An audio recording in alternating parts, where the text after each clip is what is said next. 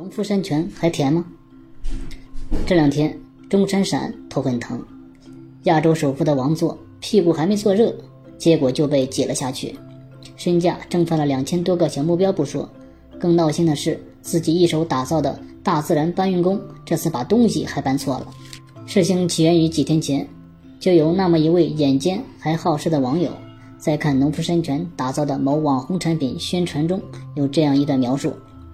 佛晓白桃风味，佛晓白桃产自日本福岛县。这一看不要紧，刚喝进半口的网红气泡水，估计是连胃酸都能吐出来。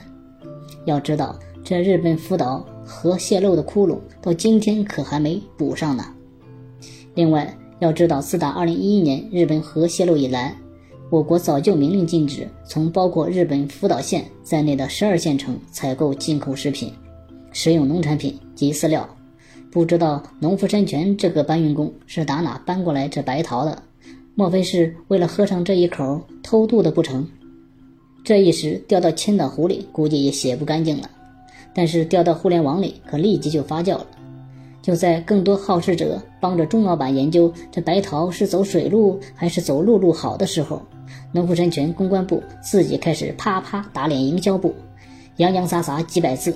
核心三点：第一，我没错；第二，白桃来自日本是逗你玩儿；第三，说我不好的自媒体们赶紧闭上臭嘴。打完脸，估计是怕你还看不出来肿。随后，农夫山泉还找来了权威证人。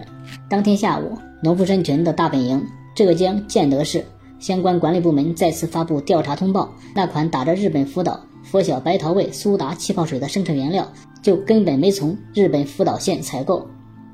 这一下，大伙明白了，感情这大自然的搬运工原来只是只搬文字，不搬实货，高实在是高。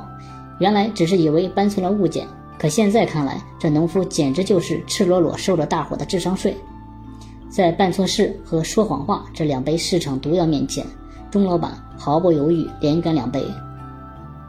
有人说，钟老板旗下的农夫山泉是一家被卖水耽误的广告公司。农夫山泉有点甜。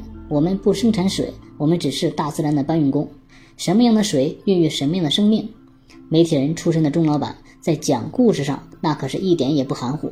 只是这故事里的事，说是就是，说不是就不是。